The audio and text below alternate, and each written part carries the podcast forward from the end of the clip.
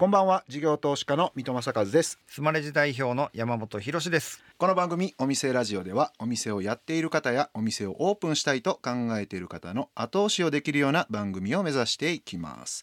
でえっと先週はですね丹下さん丹下兄弟に来ていただいてですね、はい、かき小屋の復活劇についてお話をお伺いしたんですけどお兄さんが、えっと、広島でかき小屋をやっておられて、うん、えー、弟さんは一部上場企業のスーパー経営者ですから、えー、スーパー経営者ですね、えー、まあいわゆるコンサルまでいかないんでしょうけどね株式まで買い取っていろんなあのかき小屋の復活劇を担ったというところですね。ではそろそろ開店しましょう。この後かき小屋福山港店のオーナー丹下匠さんと株式会社シフトの代表取締役丹下勝さんの登場です。さあお店ラジオオープンです。ゲストは先週に引き続きこのお二人です。兄の丹下匠です。弟の丹下勝です二人合わせて丹下ブラザーズです。ありがとうございます。今週も決まりました。レギュラーになりそうだよねこれね。じゃえっと先週はですね V 字回復の話いろいろとお伺いしたんですが最後の方であの場所代が1万円ですよね、だから飲食店って FLR とかって言いますよね、だからフードと,、えー、と人件費。レイバーとレントでそうですよね、家賃とで。これってずっと1万円えっとねこれあの極論話をすれば、月1万円は最初の5年間だけです。ではあの広島県の実証事業をいうことで3分の1にしてあげます、うんうんうん、地代を。うんうん、今は月3万円払ってるんだ 安い。3倍払ってるんですよ、まあ、聞いてる人はええって思うかもしれないですけどえっと本当港の真横で別に周りに飲食店が何かあるようなところでもなくってってことですもんね、はい、だから本当にだだっ広い土地の上ではい商売やってくれみたいなことだから、それが安いなと思って目をつけられてかつ人件費のところなんですよね、うん、そう。50人いるのがもう明らかにおかしいなと、うん、6人で回るように考えたんですよ。だからまあ常時は20人働いてた店だったんでシフト制で,、はい。はい、で20人を6人。あ3分の13分の1でこれでいけるだろうと言って、はい。はい、僕も飲食よく行くんですけど、飲食業ってやっぱすごいエネルギーがいる仕事じゃないですか、ね、お客さん盛り上げたりとか、な楽しんでもらったりとか、それってなかなかできる人いないと思うんですよ。で牡蠣の場合はめちゃくちゃ運が良かったのは、うん、焼いてると、うん、あれ蓋するんですけど、うん、蒸し焼きに、時々パーンって破裂するんですよ。エンターテインメントなんですよ。破裂したわーみたいな感じで、お客さんが勝手に5分に1回喜んでくれるんですよ。なるほどな。だからうん、盛り上げなくていいんですよ。店員が教育がいらないんですよ。それが僕すごいいいなと思ってそれで普通にその半年に1回しかやらないかき小屋って集めにくいんですよ人。通年じゃないから。そうですよね。でも逆に言うと、もうそういうちょっとこうオペレーションがあまりうまくないアルバイトの子でも、サービス業がやったことない子でも、単純に牡蠣を運ぶだけでいいと、っていうのでできるようになったから、あこれはラッキーだなと思って。期間雇用することはスキルの高くない子たちがほとんど、まあ、ならざるを得ないならざるを得ない、お客さんとできるだけ接することがない会話をしない方法は何かいうところを考えて、じゃあお客さんが話しかけるのは何って言ったら牡蠣の焼き方の説明、そんなのスキルのない子に説明。無理。無理です無理です、確かに。なので必ず焼き方を詳しく書いた紙をメニューに書いとくんじゃなくて手渡ししなさいと。うん。それやっぱ違いますか？メニューに書いて置いとくのと誰も見ませんよ。メニュー見ます？そこまで細かい、そこまでたどり着かないですねお客さん。あほんで店員を呼んじゃうみたいなことになるんですか？結局説明させるみたいな。ああなるほどな。まあでも柿小屋っていうイメージだったら不自然ではないですよね。不自然ではない。キャンプに行ってバーベキューサイト行ったぐらいのノリのイメージだったら。自分たちでやるもんだと、ね、普通そうですぐらいで押しとけば別に違和感はないかもしれないですね、月で400万ぐらい出てるっていうのは、今でももう続いてる感じ今ちょっとトーン落ちたよね、トーン落ち落ち観光客が減りましたもんね、コロナ去年はやばかった。やばかったね。去年え今年の1月？緊急事態宣言、はいはいはい。かな？広島は初の。土曜日にお客さんが23組とかえー、えそれでどうしたんですか？それで1月の10日ぐらいにまた兄貴が僕に泣き第2回。第2回。来た。もうあかんもうダメとかって言うから売り上げがもうほぼゼロとか言うから 兄貴これは EC やっつって。客がこんなったら日本中の人に牡蠣売れっつって。って言って兄貴のお店は家庭でも楽しめるはずだと。うん。でそれは外食できない人にエンタメを提供できると。あ牡蠣で。牡蠣売るっていうよりかはエンタメも含めてってそうエンことですね。タメ含めて提供できると。確かに。なのでうん。これは EC で売れるはず。うん。で運んだカンカン。うん。それをカセットコンロの上に置いて5分待つだけですと。そしたら自動的に蒸し牡蠣ができるっていう。うんパンパン言いながら。うんうんうんっていうのを作ってくれって言ってカンカン焼き作ってくれたよね。そうそうそうそうう。んまあもともとその原型はあるんですよ、うん。そういう食べ方あるのはなんとなく知っとって、うん。で弟がそういうエンタメエンタメって言うから、ああじゃあこういうのどうっつったらおそれいけそうそうるじゃん。プラス牡蠣フライも食べたいはずだから、うん。むき牡蠣売ってくれと、ん。まあ EC でもう2,000円切る金額にしてくれと。最初は 600g で、なんだっけむき牡蠣3480円とかなんかそんな値段つけてたんでね、もう1,000円っていうとか980円とかじゃないと意思決定しないでしょっていう。どこの店かもわからへん人はわからんものを突然まあ突然とりあえず買ってみようかってならへんってことでこれですね。お店で注文していただいたらどこにでも配送しますよいうサービスはやってたんですよずっとね。うんうんうん牡蠣の問屋にそのまま伝票持ってってそっから送ってもらえよったんですよ。うんうん。当然マージン取られますよねだからその値段だにしかならんかったんですよ、うん。で高いって言うから、じゃあどうするんかい話ですよ、自分とこから送ってしまえと。そうそうそうそうそうそう。そうで輸送コストを下げるために交渉して。交渉して安くして、安くしてもらって。典型的ななんか大企業の人とベンチャーの社長みたいなですねいやこれはもうこのルールで昔からやってるからできへんねんっていう感じと。高い売れないとかって。それでやらでできるって。2日でサイトが出来上がって、えー販売開始2日。目から三日目の朝か。3日目の朝からして僕がノートに書いてブログサービスの。ノートに書いてフェイスブックでシェアしたらこのやり取りが面白いって話題になってツイッターで300シェアぐらいされたよね。へえすごい。もバズったうバズってバズって NHK も食いついて有名有名な投資家も食いついてへそれでもう1週間ぐらいで売り上げが元に戻っちゃったよね。えー、EC だけでそんななんかで1週間でかき小屋の売り上げに戻ったんですよ。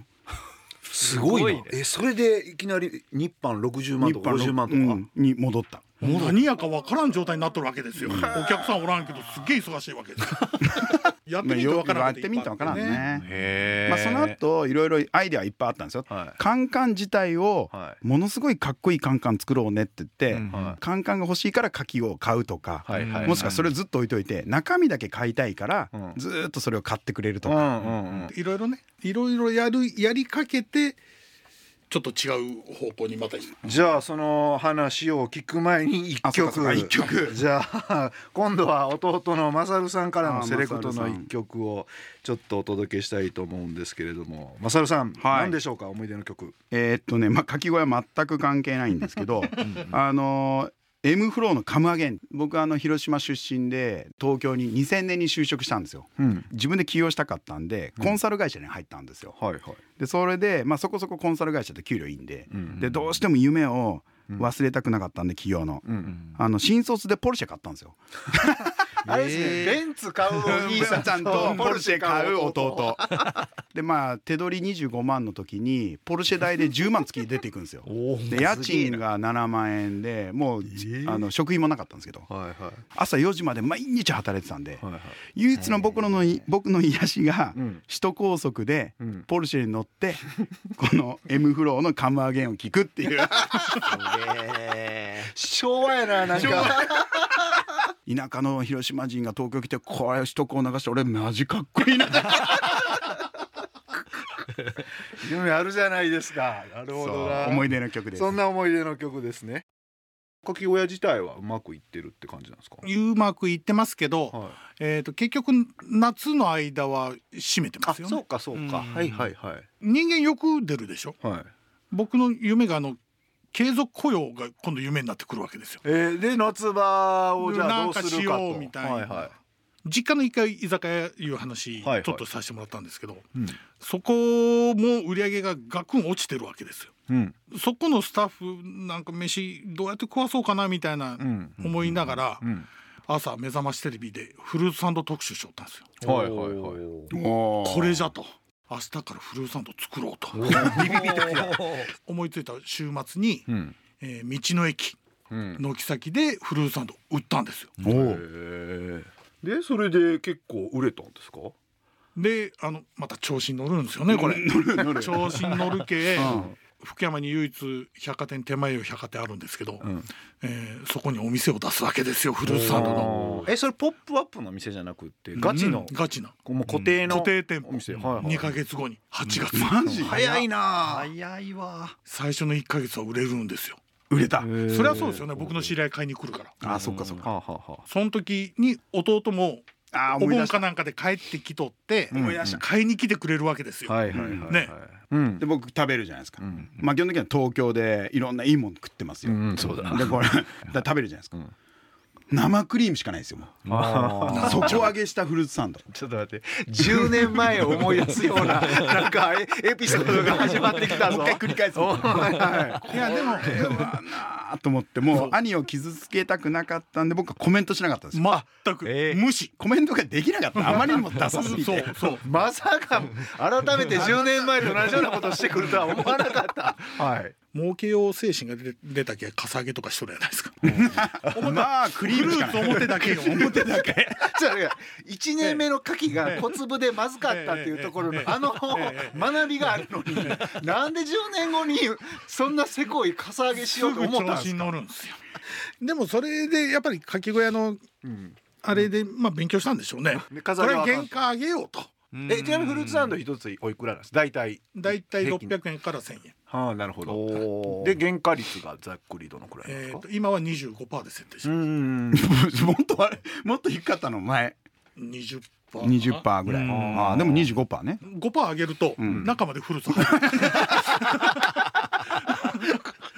これ文句がでんくなります。文その句がでんく5%ケチったんね。そう。その5%が大きいのか。5%へ今だから月に2万個ですか？そう。ー。実家の1階で常時30人雇用して。ビビります？フルーツサンド工場。実家の1階が。実家のじゃあ実家の1階居酒屋だったところを閉めて工場に変えたんで工場にもう工場になったんですね。すごいなんで今はフルーツサンドを兄の場合は集中的にやってて、さっきのかき小屋は兄が行かなくても、アルバイト今何？人、3から4さらに減って回せるようになって。回せるなんて勝手にアルバイトだけでます。すこれごいなすごいはあのフルーツサンドをなんでやったかって言ったら、まあ居酒屋がちょっとコロナでダメになりました。で、僕の夢は継続雇用ですよ、かき小屋がん。シーズンが終わった後からそのままその子たちをフルーツサンドに持ってったわけですよ、継続雇用を今してる子たちがはいかき小屋を56人でシフト組んで回してくれてるんですだからそのしスタッフの方もレベルが高いしそう。ロイヤリティも高なってるしみたいなことですか？そう。はあすごいな。もう完全に狙った通り回り始めてる狙ってないんですけど。いやー。初速はね。でもまあ継続雇用うまくいっそうてスタッフレベルも上がって。それもできるのも IT 使い倒してるからでしょ、結局そのかき小屋の状態が iPhone 一つで見れるわけでしょ。分かるわけでしょ。全て。何年か前に出退勤がめんどくさいって言って。あそうそうそう。スマレジさんのタイムカードを使わせていただいてて、はい。ガッチャンのタイムカードだったわけですよ、はい。今までは、今まではでも隣におる子が他の子のタイムカードをガッチャンって押すわけですよ。えなんでお なんで押すの？って聞くやないですか。いや今電話かかってきて5分遅れるけ押しといて言われたと。いやいや。いや。まあある意味素直やな。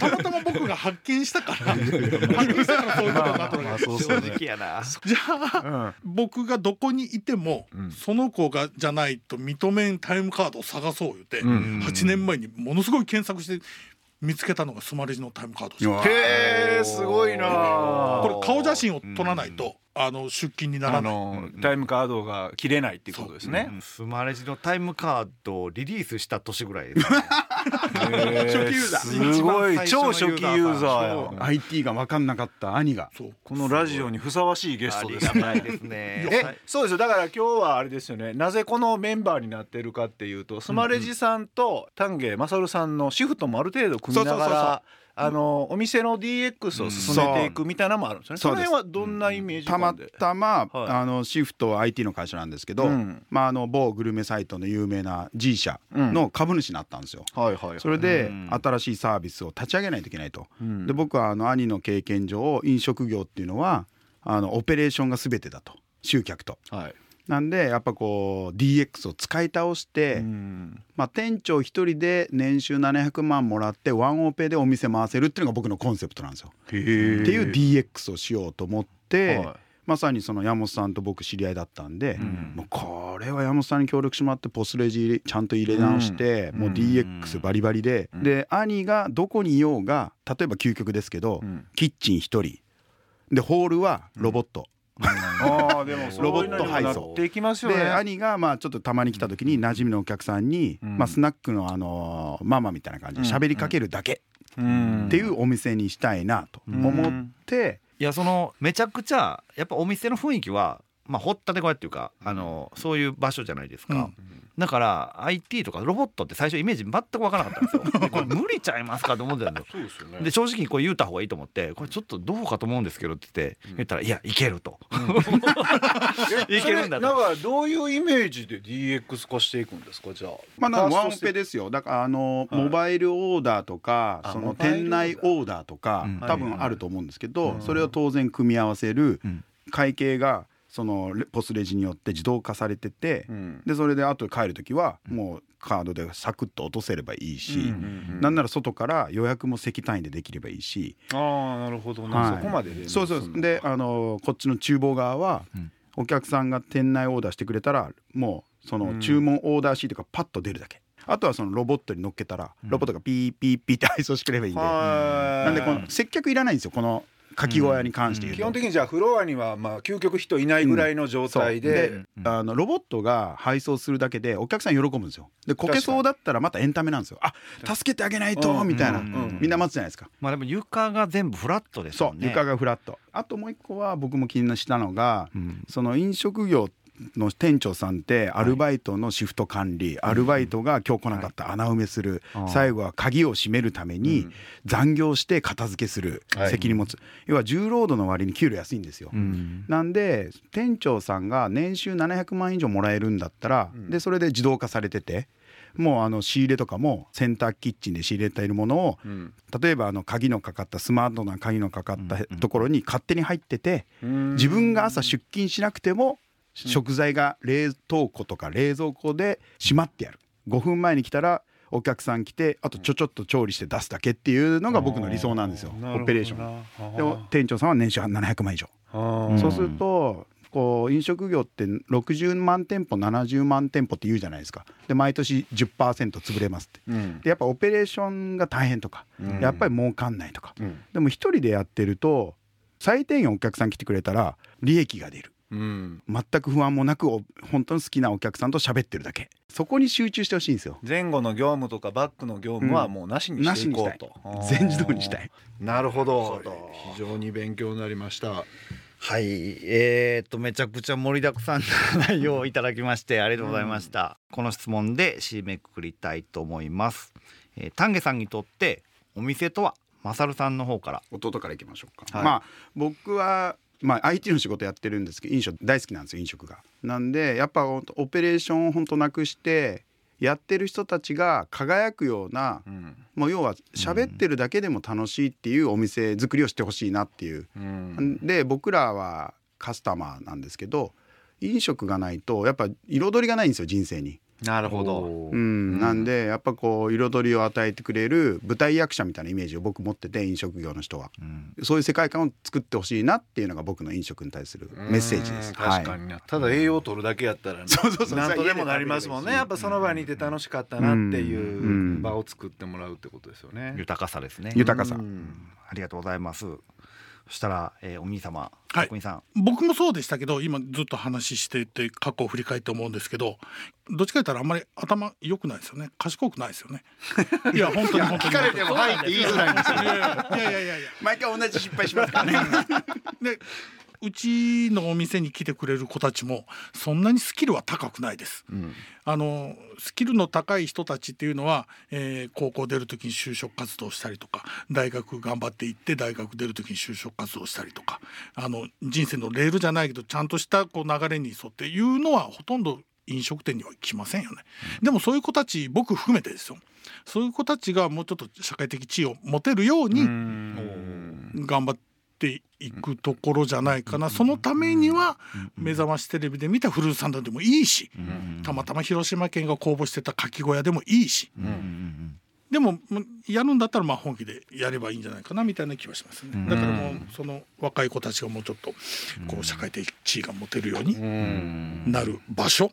そうですね。なんか飲食ってブラックブラックみたいなイメージがここ数年よくさらにもなんか感じが増えてきてますけどもうちょっとこう憧れられるようななんか飲食になっていくっていうそんな感じですよね。えー、ありがとうございます。じゃあゲストは丹下匠さんと丹下勝さんでした。ありがとうございました。ありがとうございました。事業投資家の水戸正和とスマレジ代表の山本博でお送りしてきました。お店ラジオ。そろそろ閉店のお時間ですはい。よいしょ。来ました来ました、えー、今日も留守番電話入ってます、えー、この番組ではお店の方からの PR メッセージが留守番電話という形で届きます。それでは聞いてみましょう。お電話ありがとうございます。千葉県房総半島のど真ん中毎分600リットル自噴するチョコレート色の天然自噴温泉亀山温泉ホテルでございます。房総随一を誇る美肌の湯と食の宝庫房総食材を使った懐石料理であなたをお待ちしております。2021年グランピング施設、2022年絶景露天風呂がオープンします。水戸さん、山本さん、お待ちしております。すごいな、なんかクオリティが上がってきてるね、これ。お電話ありがとうございますですよ、留守番電話やのに。これ一ボケらしいっすわ。チョコレート色の言ってはりましたね。いい声ですね。素晴らしいですね。水戸さん山本さんってね語りかけてくれてましたねこれ多分あれじゃない？今後も水戸さん山本さんって指名で来るんじゃない？で行ったかどうか見られるんじゃない？レベル上がってくるな。すごいな。これどんどんどれ30秒でどんだけボケれるかとどんだけハートをつかめるかちょっとやっぱみんな真剣に考えてやってほしいねいや嬉しいですね、えー、今日の留守番ではのメッセージはスマレジを使っているお店亀山温泉ホテル時田さんからでした。ありがとうございます。山本さん2週にわたって丹下さんご兄弟にお話を伺いましたけども、はい、ベンツ買って、うん、で翌年には借金2000万っていうもうわけのわからない。で弟が肩代わりするっていうでもやっぱあれですよね。本当伝票管理整理から始まってでそれをデータ化してでしかもデイリーでちゃんと見て、はい、で改善を常にしていくって、うん、まあ経営してたらまあある意味当たり前のことなんですけど、うんうん、あんまりそういうところをこう得意じゃない人多かったりするから、はい、あそうですね、ね、やっぱお店立ってる人って仕込みからでオープンして接客してでヘトヘトになって疲れて閉めて寝るみたいなの繰り返しなんで集計って後回しになることが多いんかなと思いました。回んないですね、うん、そうそうそう。なのでそんな方にはぜひスマレジを使っていただこうということでよろしくお願いします。お願いします。さてお店ラジオでは番組の感想や我々2人に対する疑問質問など皆さんからのメッセージもお待ちしています。メッセージの宛先はメールアドレスお店アットインター FM.jp お店アットインター FM.jp までお送りくださいそれではここまでのお相手は水戸正和と山本博でした。お店ラジオまた来週ご来店をお待ちしています